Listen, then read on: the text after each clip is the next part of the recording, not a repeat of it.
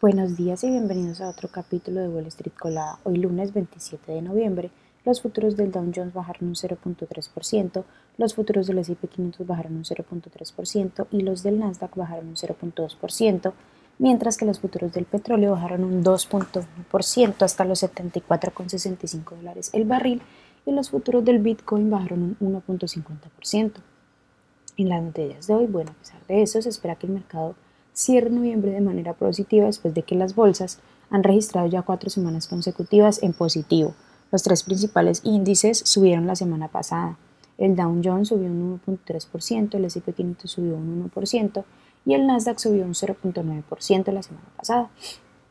La última ronda de conversaciones de la ONU sobre el clima, conocida como COP28, comenzará esta semana en Dubái con muchas de las partes buscando compromisos concretos para combatir los efectos dañinos del cambio climático.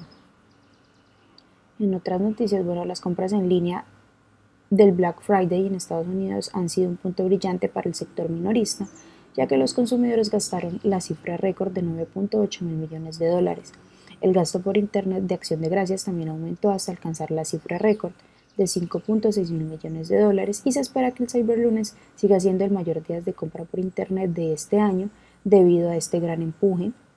Las acciones de Amazon que cotizan con el ticker AMZN eh, y Etsy que cotizan con el ticker ETSY subieron alrededor de un 0.6%, mientras que las acciones de eBay que cotizan con el ticker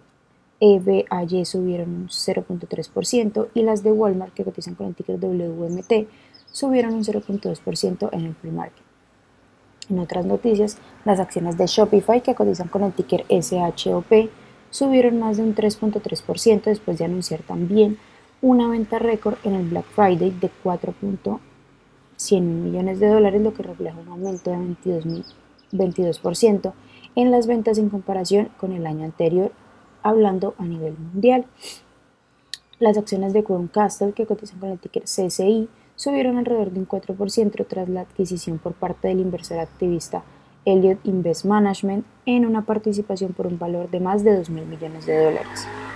En otras noticias, según un informe de Bloomberg News, Alibaba, que cotiza con el ticker BABA, cerrará su laboratorio de investigación de computación cuántica y va a donar el equipo a la Universidad de Xi'an en la ciudad china de Guangzhou. Las acciones que tenemos hoy con predicción bullish son Red Hill Pharma, que cotiza con el ticker RDHL y ha subido más de un 96%, Nixon, que cotiza con el ticker NYXH y ha subido más de un 54%, y Mobiquity Technologies, que cotiza con el ticker MOBQ y ha subido más de un 52%, mientras que las acciones que tenemos con predicción bearish son Infel Pharmaceuticals, que cotiza con el ticker IMPL y ha bajado más de un 23%, Bionexus Gene Lab, que cotiza con el ticker BGLC y ha bajado más de un 19%, y también Hightech Global que cotiza con el ticker HKIT y ha bajado más de un 18%. Esas son todas las noticias que tenemos para hoy. Antes de que abra el mercado, les recuerdo que pueden encontrarnos en todas nuestras redes sociales como arroba Spanglish Trades, pero además de eso también visitar nuestra página web www.spanglishtrades.com para que no se pierdan ninguna noticia en actualización del mundo de la bolsa de valores. Por supuesto, como siempre, estamos compartiendo con ustedes en español. Muchas gracias por acompañarnos y por escucharnos. Los esperamos de nuevo mañana en otro capítulo de Wall Street Colada. Que tengan un feliz día.